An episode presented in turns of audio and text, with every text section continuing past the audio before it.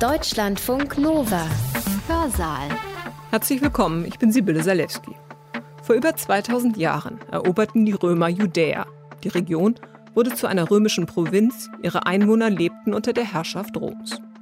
Es war der Anfang einer langen, komplizierten Beziehung zwischen Juden und römischem Reich. Ein Edikt des Kaisers Augustus sichert den Juden Unverletzlichkeit ihrer heiligen Gelder zu. Es wird ihnen ferner gestattet, den Sabbat zu halten. Die Juden der Asier werden vom Militärdienst befreit, weil sie am Sabbat weder Waffen tragen noch marschieren dürfen und beim Militär nicht die ihnen annehmbaren Speisen erhalten können. Auch wenn die Privilegien auf den ersten Blick Zugehörigkeit der Juden zum Imperium Romanum suggerieren, weisen sie doch zugleich auf eine Sonderstellung der Juden hin. Etwas überspitzt kann man sagen, dass die Kehrseite der Privilegierung die Marginalisierung ist. Auf der einen Seite gewährte das römische Reich Juden Rechte. Sie konnten ihre Religion praktizieren, durften sich versammeln und am Sabbat ruhen. Auf der anderen Seite aber gab es auch Judenverfolgungen und Vertreibungen. Juden hatten im römischen Reich einen Sonderstatus und waren anderen Gruppen nicht unbedingt gleichgestellt. Hatten sie trotzdem das Gefühl, dazuzugehören? In welchen Hinsichten wurden sie ausgegrenzt? Wo distanzierten sie sich selbst ganz bewusst von der dominanten römischen Kultur? Um diese Fragen geht es heute bei uns im Hörsaal. Lutz Döring ist Theologe und Judaist an der Universität Münster. In seinem Vortrag untersucht er, wie eine Großmacht, in diesem Fall das Römische Reich, das Selbstverständnis von Juden prägte und formte. Der Vortrag ist Teil der Ringvorlesung Imperien und Zugehörigkeiten des Exzellenzclusters Religion und Politik der Universität Münster. In dieser Vorlesungsreihe geht es um die Frage, wie imperiale Gesellschaften die Zugehörigkeit und religiöse Identität von Menschen beeinflussen. Der Titel von Lutz Dörings Vortrag ist Zugehörigkeit und Abgrenzung. Juden im Imperium Romanum. Er hat ihn am 10. November 2020 online gehalten. Ich wünsche euch viel Spaß beim Zuhören. Meine Damen und Herren, zwischen Zugehörigkeit und Abgrenzung Juden im Imperium Romanum. Mein Vortrag hat vier Teile. Teil 3 ist etwas umfangreicher mit einzelnen Fallbeispielen. Ich beginne mit einer Einführung. Das Thema Rom und die Juden ist häufig als die Geschichte einer konfliktreichen Beziehung, als The Clash of Ancient Civilizations oder als ein besonders markantes Beispiel für imperiale Hegemonie und darauf reagierenden Widerstand präsentiert worden. Diese Ansätze heben wichtige Aspekte hervor, die auch hier zur Sprache kommen werden. Zugleich hat die althistorische, judaistische und archäologische Forschung an deren Schnittpunkten dieser Vortrag ansetzt, in den letzten Jahren die Komplexitäten dieser Beziehung herausgearbeitet, sowohl im Verhältnis des Imperium Romanum zu den von ihm dominierten Gruppen im Allgemeinen, als auch in Hinsicht auf die Juden im Besonderen. Für die Zwecke dieses Vortrags verstehe ich das Imperium Romanum im Sinn des römischen Kaiserreichs mit Greg Wolfe als ein frühes, tributforderndes Imperium, vergleichbar dem Neuassyrischen Reich dem Achämenidischen Großreich und den Nachfolgestaaten des Alexanderreichs, die jeweils eine politische Herrschaft seitens eines Volks durch Eroberung und Einschüchterung einer Reihe anderer Völker und oft durch die Absorbierung früherer Staaten repräsentierten. Neuere Ansätze, denen etwa Clifford Andow den Weg gewiesen hat, rücken ab von der Vorstellung einer einseitigen Implementierung von Herrschaft in Imperien und verstehen imperiale Ideologie dialogisch als Produkt einer komplexen Beziehung zwischen Zentrum und Peripherien. Der Plural ist hier wichtig. Die Juden stehen nicht allein gegenüber Rom, sondern befinden sich in wiederum komplexer Nachbarschaft zu anderen Ethnien und Gruppen. Und schließlich, im Gefolge postkolonialer Überlegungen, ist heute stärker mit einem Aushandeln von Machtansprüchen, mit einer Vielzahl unterschiedlicher Reaktionen auf solche Ansprüche und mit der Möglichkeit der Aneignung bestimmter Aspekte der Imperialmacht zu rechnen, die unter den Stichwörtern Hybridität und Mimikrie verhandelt werden. All dies lässt sich auch für das Verhältnis der Juden zum Imperium Romanum und ihre Stellung in demselben feststellen. Dieser Vortrag zeigt anhand ausgewählter Beispiele die Dynamiken von Zugehörigkeit und Abgrenzung von Juden im Imperium Romanum von der frühen Kaiserzeit bis zur Christianisierung des Reichs im vierten Jahrhundert auf.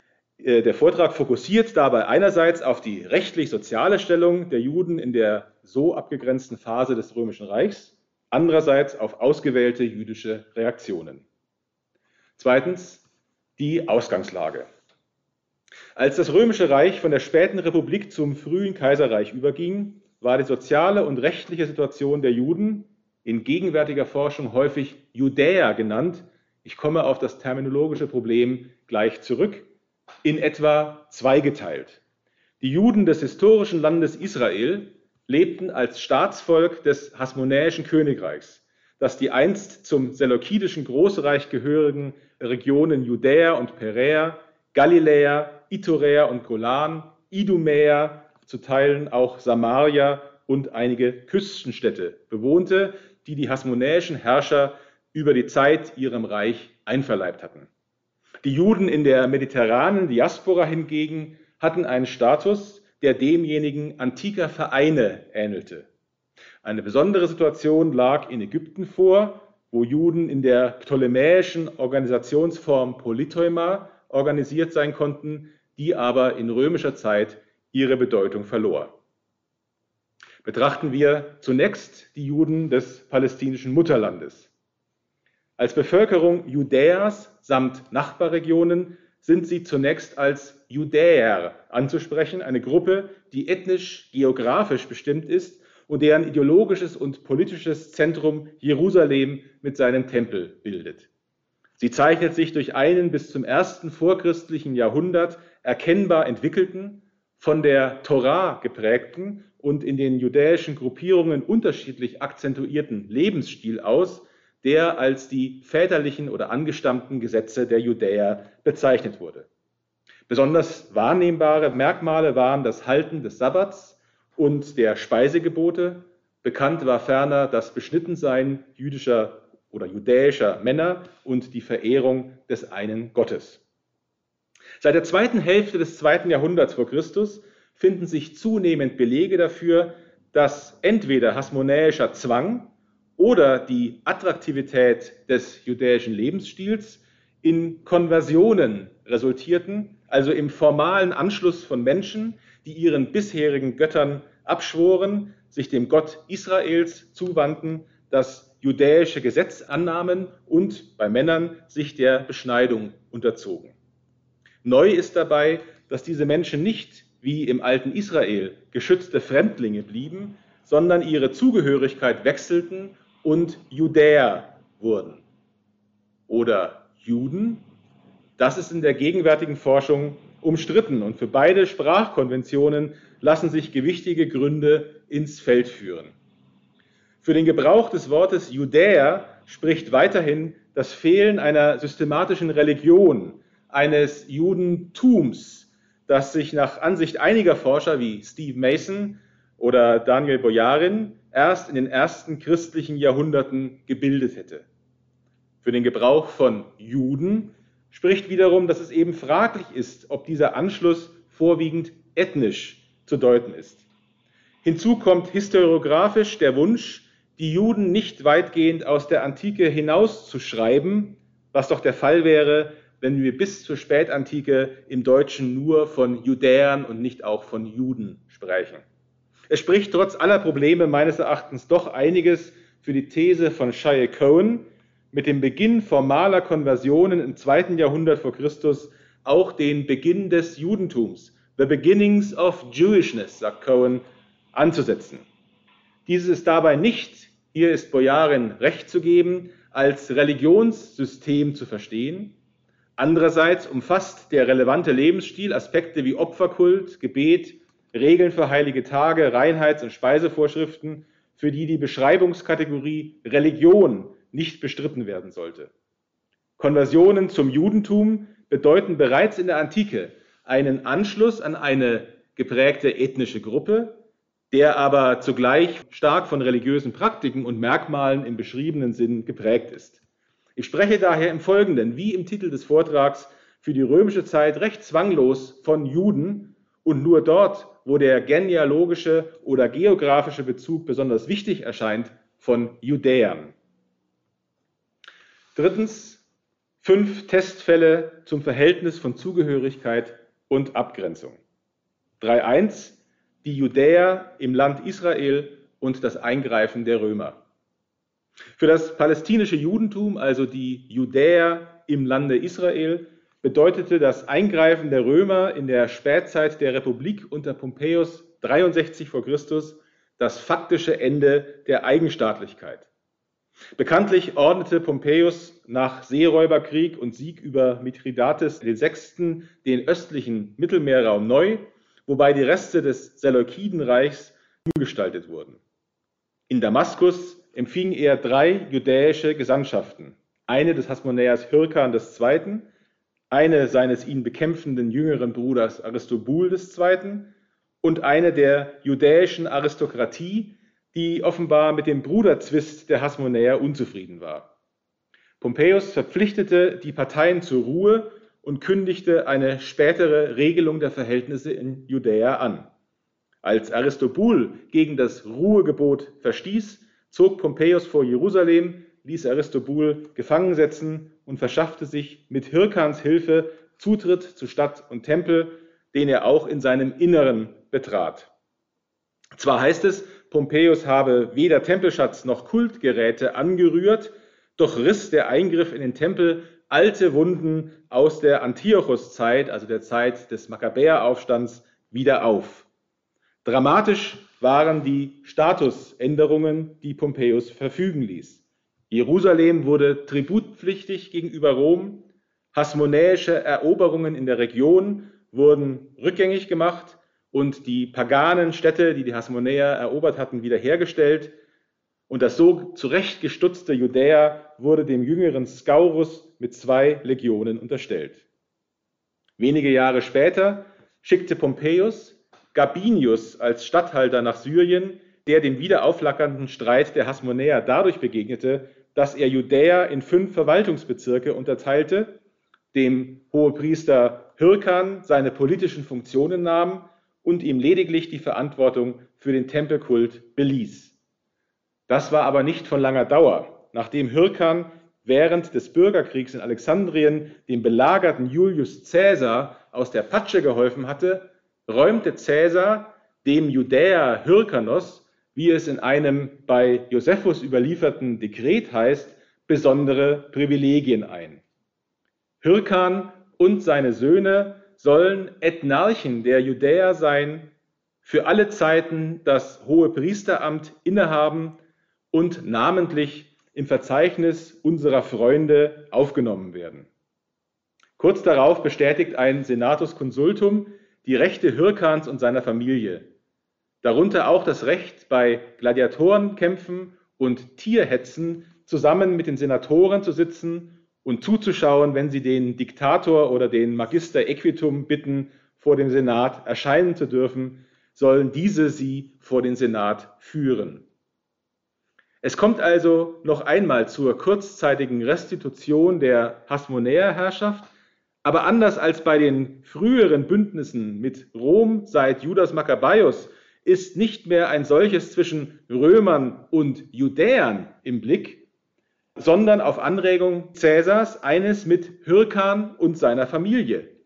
Dieses Muster wird sich im frühen Prinzipat fortsetzen. Auf die Klientelherrschaft des Hyrkan folgt bald die Klientelherrschaft des Herodes und seiner Söhne. Das heißt, Einzelne mächtige Judäer treten hier als Partner Roms auf und sind so dem Imperium zugehörig, während für die Mehrzahl der Judäer im Mutterland die betreffende Zeit eine Phase gravierender Umbrüche war. Denn der Verlust der Eigenstaatlichkeit hatte weitreichende Konsequenzen.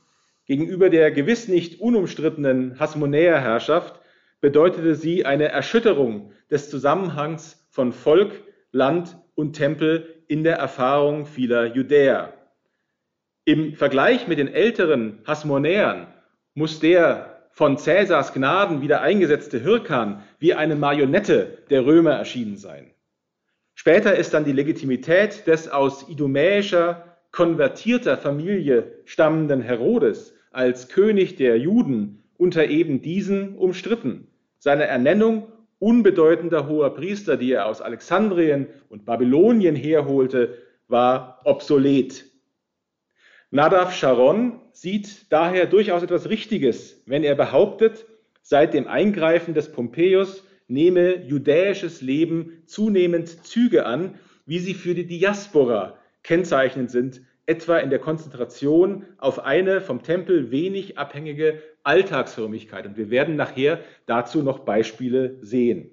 Kurzum, Zugehörigkeit zum Imperium findet sich somit vor allem bei den Eliten und Klientelfürsten Judäas, wobei solche Zugehörigkeit bei der Bevölkerung höchst umstritten ist und bei einigen ein Abgrenzungsbedürfnis befördert. 3.2.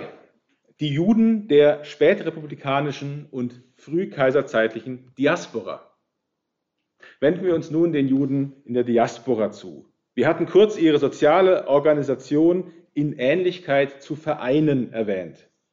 Teile der jüngeren Forschung, vor allem um den Neutestamentler John Kloppenburg in Toronto, möchten hier weitergehen und annehmen, die Juden oder wie Sie sagen Judäer in der Diaspora hätten voll und ganz am verbreiteten antiken Vereinswesen, einer Vereinskoinä, könnte man sagen, teilgenommen und seien so in ihren jeweiligen sozialen Kontexten zugehörig gewesen.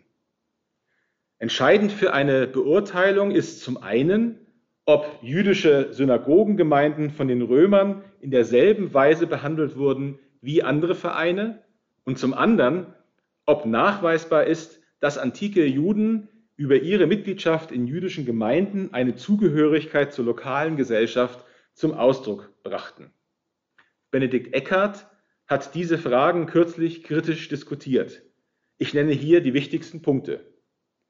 Zwar war der Begriff Synagoge anfangs eine auch auf nichtjüdische Vereine beziehbare Bezeichnung, doch wurde er seit Beginn des zweiten Jahrhunderts nach Christus für jüdische Gruppen reserviert. Das lässt auf Entstehung einer gewissen Sonderstellung schließen. Was übliche Vereinspraktiken angeht, vertrauten den Inschriften zufolge nur wenige Juden die Pflege ihrer Gräber jüdischen Vereinigungen an, im Unterschied zur sonstigen Praxis. Hingegen finden sich jüdische Vereinigungen mehrfach als Empfängerinnen von sogenannten Grabmulden, also von Strafzahlungen im Fall bestimmungswidriger Benutzung eines Grabes. Als solche werden sonst meist der Fiskus, die Stadt oder ein Heiligtum, selten einmal ein Berufsverein genannt.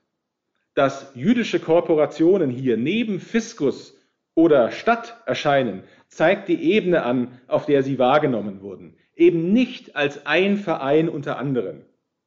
In einer Inschrift aus dem phrygischen Hierapolis, in der solch eine Verfügung gemacht wird, wohl Mitte des zweiten Jahrhunderts nach Christus, heißt die Vereinigung Niederlassung Katoikia der in Hierapolis niedergelassenen Juden.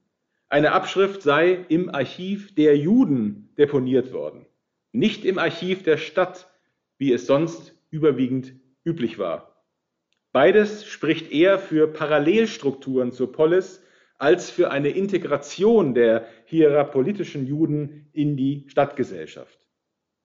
Besonders instruktiv ist Eckart zufolge der Vergleich jüdischer Vereinigungen mit den sogenannten Worldwide Associations dionysischer Artisten.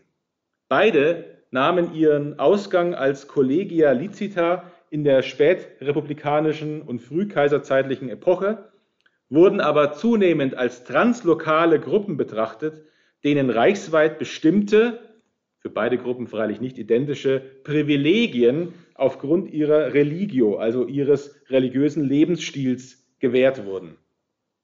Damit kommen die Juden, anders als private Vereine, Berufsgenossenschaften oder andere ethnische Kollegia, ökumeneweit gegenüber dem römischen Staat in den Blick, was für die weitere Entwicklung des Verhältnisses zwischen Rom und den Juden eine wichtige Rolle gespielt hat. Sehen wir uns die jüdischen Privilegien einmal näher an, die Josephus in einem Dossier stark korrumpierter Dekrete, Edikte und Briefe in Antiquitatis 14 und 16 aus der Zeit Cäsars und aus der Zeit des Augustus überliefert hat. Mittlerweile nimmt die Forschung mehrheitlich im Grundsatz die Authentie der Dokumente an. Diese sichern den Juden in der Asia und Teilen der Ägäis zu, sich versammeln, Mahlzeiten abhalten sowie Gelder sammeln zu dürfen.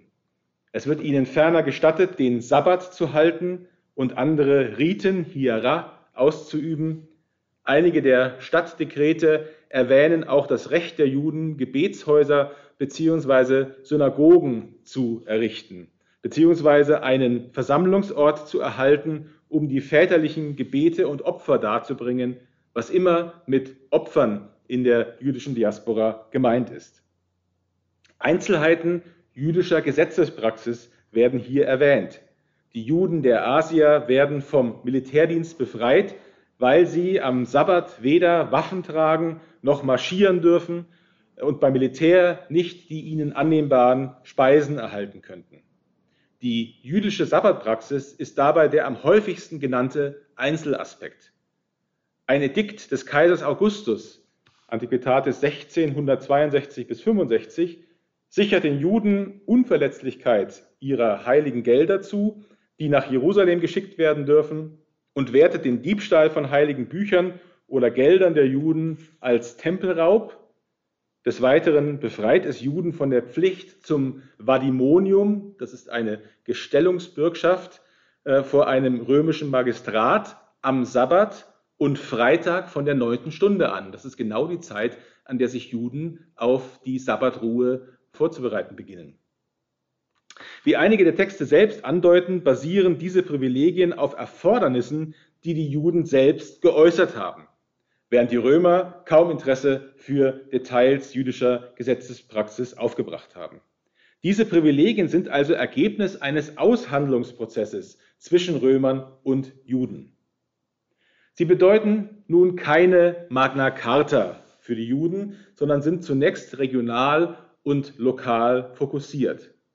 Gleichwohl reflektieren sie ein Bewusstsein für den translokalen Charakter des Judentums, indem sie an mehreren Stellen auf Hyrkan II. rekurrieren, den von Cäsar geehrten Judäer im Mutterland, der zugleich als Patron auch der kleinasiatischen Juden betrachtet wird.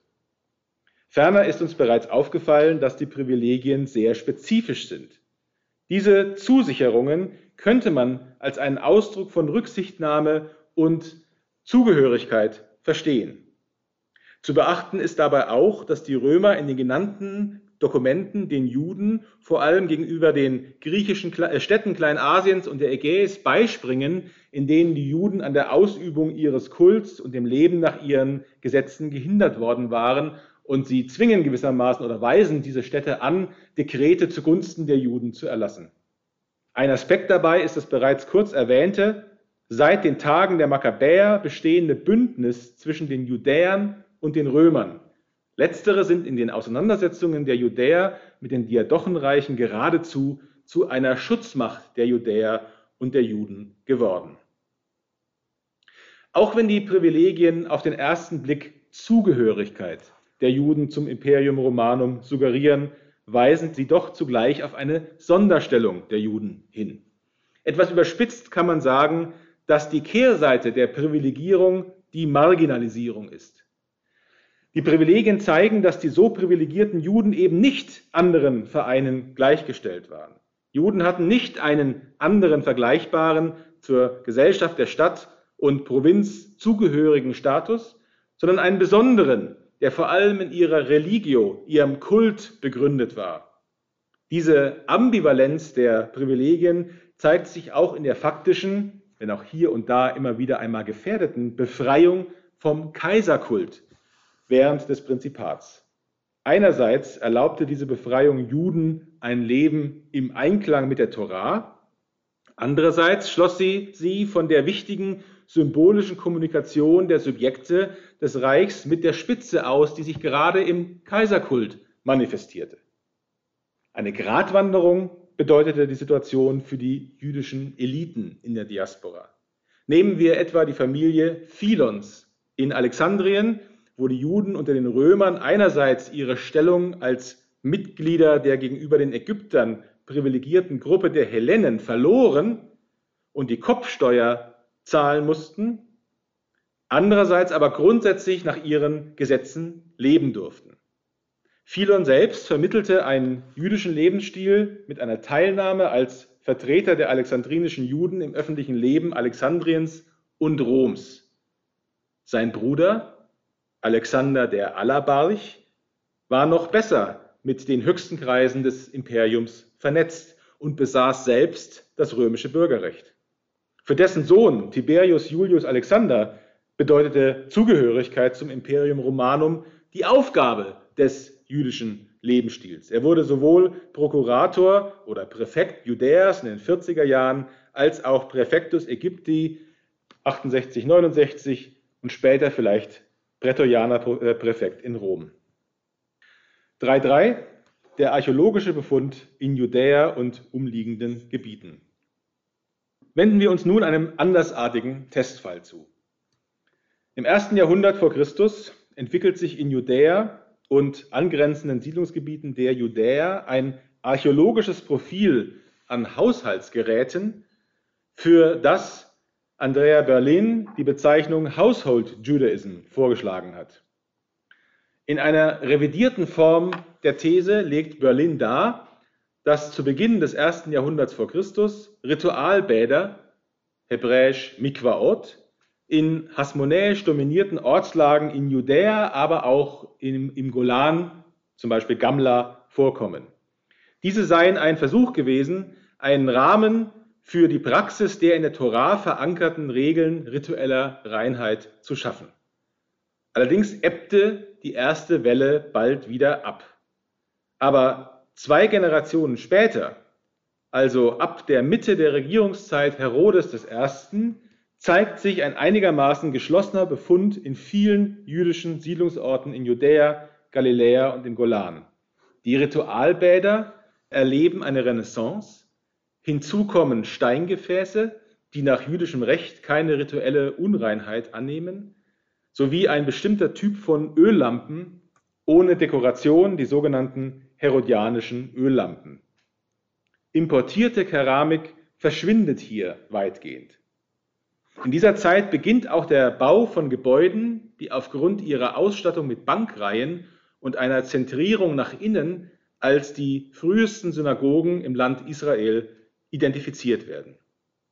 Andrea Berlin folgert, dass sich Judäer an den verschiedenen Orten, an denen sie lebten, mit einer einheitlichen, auf judäische Lebensweise abgestellten Kultur von Haushaltsgerät umgeben haben, sich gewissermaßen angesichts der kulturellen, politischen und kultischen Avancen des Römerfreundes Herodes in einem Household Judaism beheimatet haben. Man begann einer geprägten Kultur zugehörig zu werden, indem man sich von der hellenistisch-römischen Kultur abgrenzte. Diese erst unter den Römern beginnende konkrete lebensweltliche Abgrenzung dürfte mit Dissonanzerfahrungen im Imperium Romanum zu tun haben. Hingegen hat man in der Jerusalemer Oberstadt und anderen Orten, an denen judäische Eliten, zum Beispiel Priestereliten, lebten, neben importierter sogenannter Eastern Sigillata A Keramik römische Diskusöllampen, zum Teil mit Dekoration, die eben auf den herodianischen Lampen vermieden wurden, gefunden. Man hat Freskos gefunden mit Tierdarstellungen sowie Tischplatten mit Fisch- oder Vogelreliefs. Diese Funde zeigen, dass die judäischen Eliten, anders als das Volk, das sich sozusagen im Household Judaism einnistet, eine Zugehörigkeit zur Kultur des Imperium Romanum zum Ausdruck brachten und auch bringen wollten, manches von dem sozusagen öffentlich auch angezeigt haben. 3, 4, die antirömischen Aufstände im ersten und zweiten Jahrhundert. Ein besonders wichtiger Aspekt des Verhältnisses der Juden zum römischen Reich, der natürlich auch hier nicht übergangen werden kann, ist die Frage nach Gründen und Bewertung der drei Aufstände, die Juden gegen das Imperium Romanum geführt haben des ersten jüdischen Aufstands 66 bis 70 nach Christus, des Diaspora-Aufstands unter Trajan 116 bis 117 und des Bar Kochba-Aufstands unter Hadrian 132 bis 135.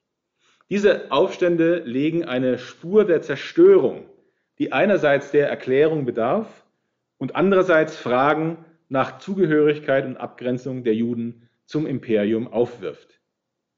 Mir scheinen viele Erklärungen, die vorgetragen werden, partiell Richtiges zu sehen, aber jeweils für sich genommen kaum der einzige Schlüssel zu sein.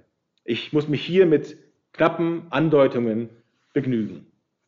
Nach Ernst Baltrusch kulminiert im ersten jüdischen Aufstand eine konfliktreiche Beziehung zwischen Römern und Juden, über die auch die Privilegien unter Cäsar und Augustus nicht hinwegtäuschen können.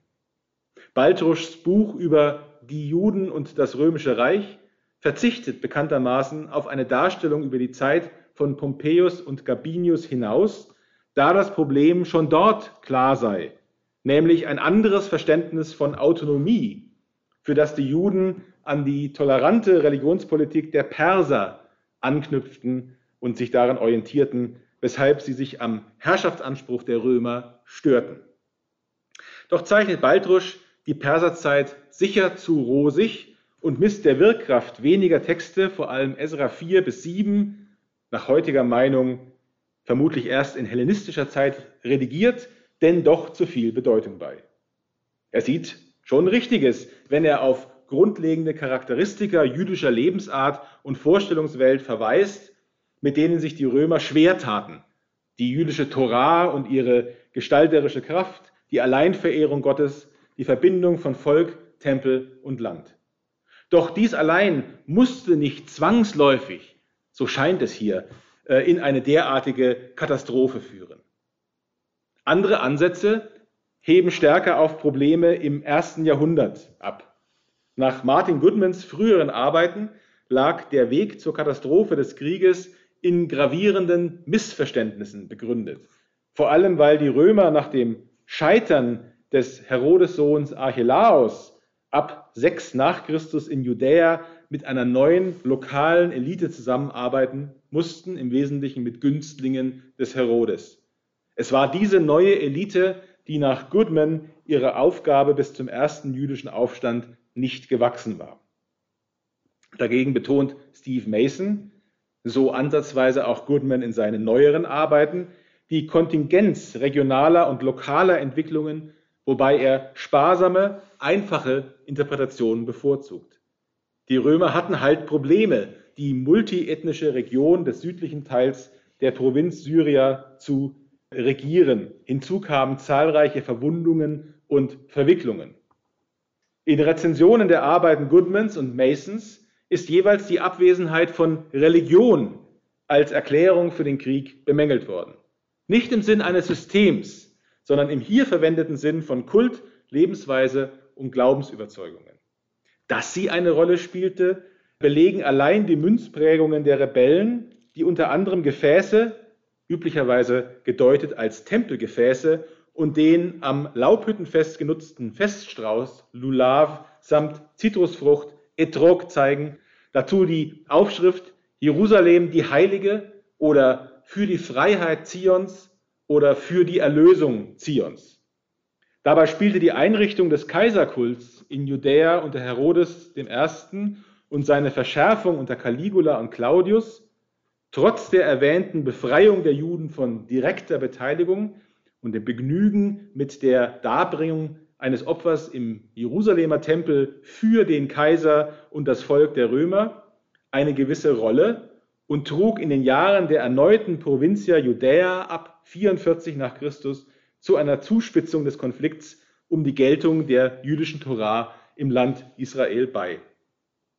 Manche Verstöße gegen diese Geltung der Torah durch Soldaten und Hilfstruppen wurden von römischen Beamten scharf geahndet, aber andere Eingriffe auch von diesen selbst begangen. Bedeutsam wurde, dass die Römer als Ordnungsmacht nun lokale Konflikte etwa zwischen Judäern und Hellenen in Caesarea Maritima nicht eindämmen konnten. Dort hatten die Hellenen zur Zeit Neros den Prozess um die politische Vorherrschaft gewonnen und provozierten die Juden mit einem die Torah verhöhnenden Vogelopfer vor der Tür der Synagoge, was zum Massenauszug der Juden aus der Stadt führte. Auch der Eingriff des Statthalters Gessius Florus in den Tempelschatz mit der Begründung, der Kaiser brauche die entnommenen 17 Talente, das sind umgerechnet etwa 100.000 Tageslohnsätze, auch das wurde als Affront betrachtet. Als daraufhin einige rebellisch gesinnte Juden ein Stück politisches Theater inszenierten, indem sie im Tempel einen Korb herumreichten und um milde Gaben für den ach so armen und elenden Florus bettelten, verstand dieser keinen Spaß und überließ, als man die Provokateure nicht benannte, Jerusalem seinen Soldaten zur Plünderung. Die Einstellung des Opfers für den Kaiser auf Anregung des Tempelhauptmanns Eleazar bedeutete dann nach Josephus, dass der Grund zum Krieg gegen die Römer gelegt war, Bellum 2, 409. Hier zeigt sich nun auf Seiten der Judäer eine verschärfte Abgrenzung, deren genaue Gründe strittig sind. Vielleicht spielen unterschiedliche Rechtsauffassungen hier eine Rolle, wie sie etwa durch die beiden üblicherweise den Pharisäern zugeordneten Schulen Hillels und Schamai zugeschrieben werden, die sich auch anderswo nachweisen lässt wobei die Schamaiten zu einer starken Abgrenzung von Nichtjuden tendierten, die sich auch anderswo nachweisen lässt. So schreiben rabbinische Texte den Schamaiten die gewaltsame Durchsetzung der sogenannten 18 Dekrete oder Halachot vor, die im Sinn einer neuartigen Abgrenzung zu Nichtjuden eine Reihe ihrer Speisen, etwa ihres Brotes, ihres Käses, ihres Öls sowie ihre Sprache und ihre Söhne und Töchter unter Verbot stellten. Das ist eine neuartige Abgrenzung, die hat es so vorher nicht gegeben. Auch das sogenannte Bilderverbot geriet immer stärker in den Fokus, teils durch heidnische Provokationen, teils durch zunehmende verschärfte jüdische Empfindlichkeiten. Auch hier spielte der Kaiserkult eine Rolle. So wissen wir von Philon nicht nur, dass der judenfeindliche Mob in Alexandrien 38 nach Christus Bilder Caligulas in jüdischen Gebetshäusern aufstellen ließ, als Philon im Gefolge dieses Pogroms eine Gesandtschaft alexandrinischer Juden nach Rom anführte, kam ihm dort auch zu Ohren, dass Caligula als Reaktion auf die Zerstörung eines heidnischen Altars in Jamnia plante, seine Kolossalstatue als Gaius Zeus im Jerusalemer Tempel aufstellen zu lassen. Erhöhte Sensibilität zeigt auch der von Josephus berichtete Widerstand gegen Kaiserbilder an römischen Feldzeichen, die bereits von Pilatus nachts verhüllt nach Jerusalem gebracht und anschließend auf Betreiben der Judäer wieder entfernt werden mussten und die Vitellius aufgrund judäischen Protests nicht durch Judäer tragen lassen konnte. Ob man den Widerstand gegen das zunehmend als Fremdherrschaft empfundene römische Imperium wirklich den Zeloten als einer einheitlich verstandenen, religiös motivierten Freiheitsbewegung zuschreiben kann, wie dies vor allem Martin Hengel getan hat, bleibt in der gegenwärtigen Diskussion umstritten. Forschung, die die Uneinheitlichkeit des Judentums im ersten Jahrhundert stärker würdigt, wird hier vorsichtiger sein und Befunde weniger synthetisieren. Nichtsdestotrotz dürfte Hengel den religiös-politischen Faktor des judäischen Widerstands gegen die römische Herrschaft mit Recht hervorgehoben haben, auch wenn dieser differenzierter und pluriformer zu betrachten ist. Wie Martin Goodman immer wieder betont hat, bestand die große Anomalie im römischen Verhältnis zu den Juden darin, dass diese auf lange Zeit nicht wieder die Erlaubnis zur Wiedererrichtung ihres Tempels erhalten haben. Das hat vermutlich auch mit der legitimierenden Funktion des Jerusalemer Sieges für die neue Dynastie der Flavier zu tun.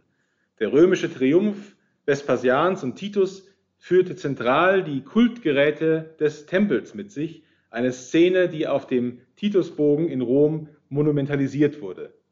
Der Fiscus Judaicus, der an die Stelle der jüdischen Tempelsteuer trat, aber dem Wiederaufbau des Jupitertempels auf dem römischen Kapitol zugute kam, machte de facto alle Juden des Mittelmeerraums mitverantwortlich für den Aufstand und beförderte zugleich ein verstärkt religiöses Selbstverständnis und Verständnis der Juden, sofern nur diejenigen ihn zu entrichten hatten, die nach jüdischer Lebensweise lebten. Ostraker aus Ägypten belegen, dass ihn anders als die nur von über 20-jährigen Männern entrichtete Tempelsteuer aber alle, auch Frauen und Kinder, zu zahlen hatten. Während die Propaganda gegen Ägypten anlässlich der Schlacht von Actium unter den Nachfolgern des Augustus keine Fortsetzung fand, hielt die öffentliche Feindseligkeit gegen die Juden auch nach dem Tod Vespasians und Titus an. Noch Domitian ließ bis 85 Judäa Capta Münzen prägen, die den römischen Triumph über Judäa annoncierten. Der Fiscus Judaicus wurde unter Nerva 96 offenbar modifiziert, Goodman zufolge sogar aufgehoben, ist aber unter Trajan weiter belegt. Ob Trajan besonders judenfeindlich war, ist umstritten und von Christian Weikert jüngst angezweifelt worden. Doch die judenfeindliche Darstellung des Tacitus in seinem Judenexkurs in den Historien gehört in diese Zeit Trajans hinein, ist, wie René Bloch gezeigt hat, die Choreinlage zur Tragödie vom Fall Jerusalems und soll Vespasian und Titus zum Strahlen bringen. Insofern gibt es gute Gründe, auch die Aufstandsherde in der Diaspora unter Trajan 116 bis 117 mit der Tempelzerstörung und den auf sie folgenden römischen Maßnahmen in Verbindung zu bringen. Anders als Philon von Alexandrien in der ersten Hälfte des ersten Jahrhunderts gelingt es diesen Aufständischen in der Diaspora nicht mehr, das Imperium Romanum als Rahmen für eine Praxis nach der jüdischen Lebensweise zu sehen. Der Bar Kochba-Aufstand, dessen Gründe heutiger Auffassung nach vermutlich nicht in einem Beschneidungsverbot, sondern eher in der von Cassius Dio bei Xiphilinos überlieferten Gründung der Stadt Aelia Capitolina anstelle Jerusalems liegen, kann als der vorerst letzte Versuch gesehen werden, im Nachgang zur Katastrophe von 70 um Jerusalem als heilige Stadt und als Ort des Tempels zu kämpfen. Erst danach gewärtigt das entstehende rabbinische Judentum ein andauerndes Leben ohne Tempel. Immerhin tut es dieses, wie auch einige andere privilegierte Juden, etwa Josephus im kaiserzeitlichen Patronat in Rom, der in seinen späteren Schriften Antiquitatis, Vita und Contra Apionem das Judentum als eine weltweit fromme Philosophie präsentierte, die innerhalb des Imperium Romanum existierte, aber keine politische Gefahr für dasselbe darstellte. Wir finden auch in rabbinischen Texten Reflexe einer Kooperation zwischen der neuen rabbinischen Elite und den Römern, etwa in der der Geschichte des Josephus selbst nicht unähnlichen Legende von der Flucht Jochanan ben Sakkais aus Jerusalem und seiner Erlaubnis der Gründung eines Lehrhauses in Jamnia, Awort der Rabbinatan A4. Oder denken wir an ein Diktum Rabbi Hananias, des Priesterhauptmanns oder Tempelhauptmanns, gemäß Mishnah Avot 3.2, bete für die Königsherrschaft, denn wenn es nicht die Furcht vor ihr gäbe, würde ein Mensch seinen Nächsten lebendig verschlingen. Die Königsherrschaft, das ist hier Rom.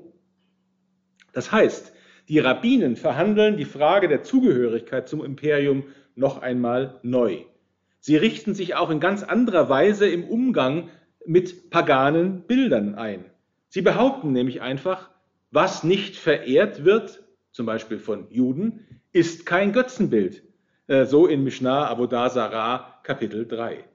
Oder wie Rabbi Akiva dort angesichts der Göttinnenstatue im Bad der Aphrodite in Akko sagt, nicht ich bin in ihr Gebiet gekommen, sondern sie ist in mein Gebiet gekommen. Das Bad ist zunächst da, ist erst da und die Göttinnenstatue ist in ein Bad gekommen, wo man badet und keine Götter anbetet. Allerdings ist die Situation doch wesentlich ambiger, denn natürlich ist eine Göttin dort verankert, damit man sie verehrt. Und so wird also hier eine ambige Situation als harmlos entschärft und es wird Juden ermöglicht, in einer Welt paganer Bilder zu leben.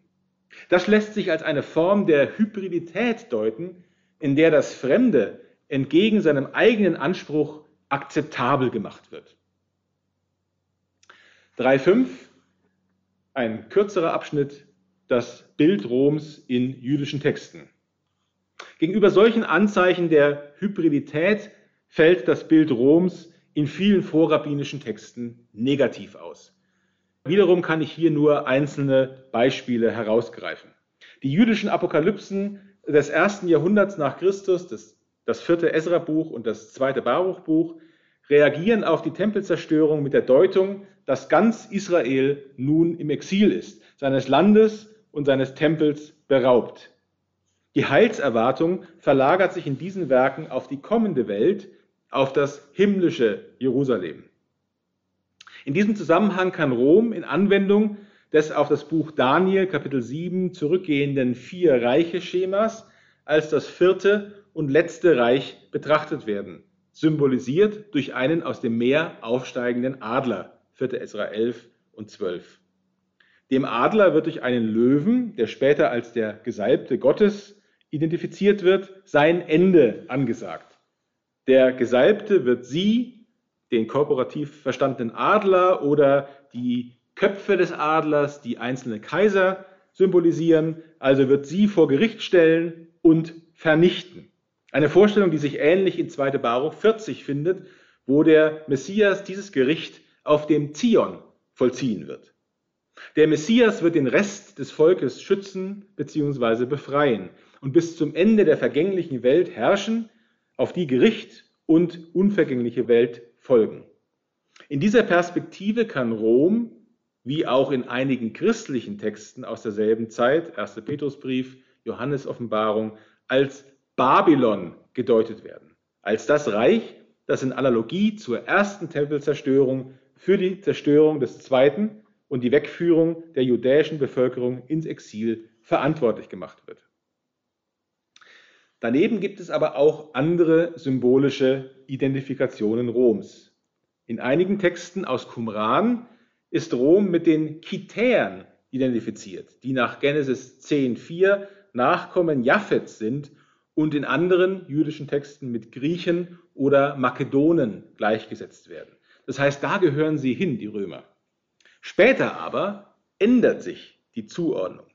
Bereits in 4. Esra 6 ist mit dem Gegenüber von Jakob und Esau offenbar auf das Gegenüber zwischen Israel und Rom angespielt. Also Esau ist hier Rom und zwar durchaus in einem Sinn, der mit dem oben erwähnten gewaltsamen Eingreifen des jüdischen Messias kompatibel ist.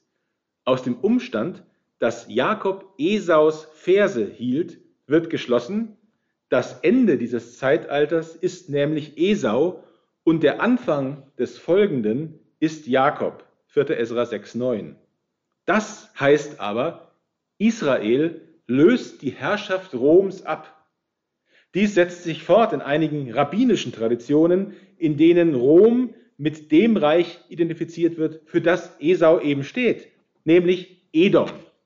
Wie Cartel Berthelot gezeigt hat, kommt in dieser Bezeichnung von Rom als Edom keine Annahme mythologischer Verwandtschaft zwischen Rom und den Juden zum Ausdruck, sondern eher eine typologische Konkurrenz. Diese begrenzt einerseits die Herrschaft Roms, eignet aber Israel in einer Form von Mimikrie Aspekte Roms zu. Israel wächst sozusagen hier zum Nachfolger des Imperium Romanum heran. Viertens eine Schlussbetrachtung. Unser Durchgang durch verschiedene, methodisch und material unterschiedlich gelagerte Testfälle hat ein Spektrum in der Stellung, Zuschreibung und Selbstwahrnehmung von Judäern und Juden im Imperium Romanum sichtbar gemacht. Das römische Eingreifen in Judäa ab 63 vor Christus hat für die dort lebenden Judäer die bisherige Verbindung von Volk, Land und Tempel in Frage gestellt und in der Folge zu Unsicherheiten in der Zugehörigkeit zum Imperium Romanum geführt. Einzelne judäische Eliten, zunächst Hyrkan II. und seine Familie, dann Herodes und die Herodier, fügten sich ein in das römische Patronatssystem. Manche, wie Philons Neffe Tiberius Julius Alexander, brachten es zu höchsten politischen und militärischen Ehren im Imperium, allerdings hier nur unter völliger Aufgabe der jüdischen Lebensweise. Nach dem ersten jüdischen Krieg pflegten bestimmte Kreise, Josephus in Rom, die rabbinische Elite in Palästina nach ihrem späteren Gründungsnarrativ eine Form differenzierter Zugehörigkeit fort, in der Raum für ein je eigenes Profil blieb, wobei die politische Ungefährlichkeit des Judentums vertreten wurde. In der Diaspora waren die Juden ohnehin in vereinsartigen Kooperationen organisiert, was ihnen einerseits, zumindest oberflächlich betrachtet, eine bestimmte Form von Zugehörigkeit zum Imperium Romanum in seinen lokalen und translokalen Bezügen erlaubte. Doch die römischen Privilegien bedeuten bei genauerem Zusehen eine Rand- und Eigenstellung dieser Vereinigungen. Immerhin war die jüdische Lebensweise von den Römern anerkannt und blieb es im Wesentlichen. Als unter Caracalla in der Constitutio Antoniana 212 das römische Bürgerrecht ausgeweitet wurde, profitierten davon auch die Juden. Es war aber eine zweischneidige Sache. Nun konnten Juden auch in den Stadtrat, die Boulay, berufen werden, was aber zugleich eine finanzielle Haftung bedeutete beim Ausfall von Steuern, die der Stadtrat einzutreiben hatte. Die mussten dann nämlich die Ratsleute selber aufbringen. Rabbinische Texte reflektieren daher durchaus kritisch auf diese neue Möglichkeit von Zugehörigkeit. So empfiehlt Rabbi Jochanan den Juden, die zu Ratsherren berufen wurden, über den Jordan ins Ausland zu fliehen. Wenn sie dich für den Stadtrat nominiert haben, sei der Jordan deine Grenze, heißt es im Jerusalemer Talmud. Andere unserer Testfälle haben gezeigt, dass die Dynamik von Zugehörigkeit und Abgrenzung tendenziell oder sogar deutlich in Richtung der Abgrenzung weist. Beginnend mit der Herodeszeit umgeben sich Judäer mit einer recht einheitlichen, der jüdischen Lebensweise entsprechenden materiellen Haushaltskultur. Eine unfähige, von Teilen der judäischen Bevölkerung nicht akzeptierte judäische Elite vermag ihrer Vermittlerrolle zwischen Rom und seinen Repräsentanten und der jüdischen Bevölkerung nicht gerecht zu werden. Verstöße gegen die Torah-bezogene Lebensweise häufen sich und führen zu einer ideologischen Zuspitzung bei einigen Judäern im Land. Die Zerstörung Jerusalems und des Tempels, die mediale und ideologische Inszenierung derselben durch die Flavier, die anhaltenden Auswirkungen dieser Niederlage im Fiscus Judaicus und der Ersetzung Jerusalems durch Aelia Capitolina führten zu weiteren Aufständen gegen das Imperium. Apokalyptiker wie Rabbinen träumen in je unterschiedlicher Weise vom Ende der römischen Herrschaft, doch während erstere dabei auf eine neue, unvergängliche Welt hoffen, richten sich letztere durch die Prägekraft des von ihnen neu bestimmten jüdischen Gesetzes in einer gemeinsamen, diesseitigen Welt ein, die sie mit dem Imperium Romanum teilen. Ich danke Ihnen für Ihre Aufmerksamkeit. Das war der Theologe und Judaist Lutz Döring über Juden im Römischen Reich. Er hat seinen Vortrag am 10. November 2020 online gehalten im Rahmen der Ringvorlesung Imperien und Zugehörigkeiten des Exzellenzclusters Religion und Politik der Universität Münster. Deutschlandfunk Nova. Hörsaal. Samstag und Sonntag um 18 Uhr. Mehr auf deutschlandfunknova.de.